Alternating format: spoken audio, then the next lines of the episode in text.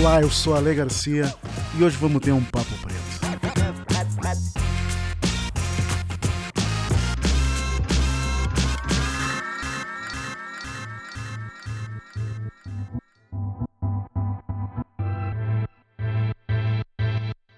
mais de 75 anos após a derrota do nazismo e 50 anos após a grande onda de descolonização, como é que o racismo continua sendo um fenômeno crescente?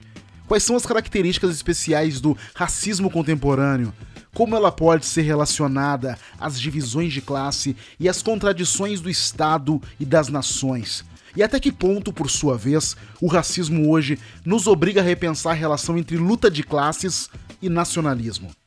Lançado originalmente há 30 anos e publicado no Brasil pela primeira vez pela editora Boitempo, o livro Raça, Nação, Classe As Identidades Ambíguas tenta responder a essas questões fundamentais por meio de um diálogo notável entre o filósofo francês Etienne Balibar e o historiador e sociólogo americano Immanuel Wallerstein.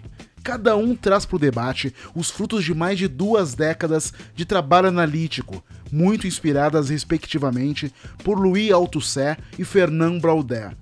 Ambos os autores desafiam a noção mais comum de racismo como uma continuação ou um retrocesso às xenofobias de sociedades e comunidades passadas.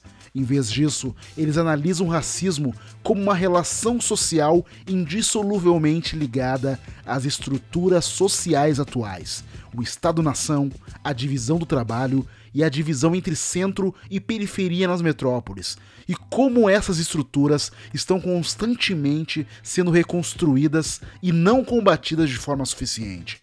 Apesar das suas divergências, Balibar e Wallerstein enfatizam a modernidade do racismo e a necessidade de entender a sua relação com o capitalismo contemporâneo e a luta de classes.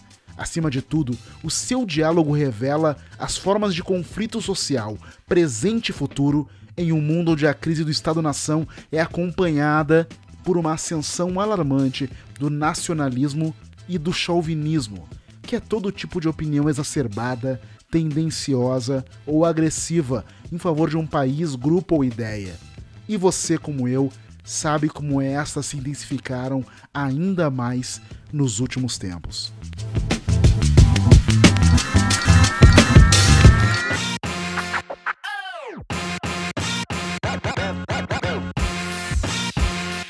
Curtiu um papo preto? Então siga o podcast e dê 5 estrelas no Spotify. Para contribuir para esse conteúdo, a melhor forma é um pix para alegarcia@alegarcia.com. Para seguir é @alegarcia no Instagram e no Twitter. Um beijo e até a próxima.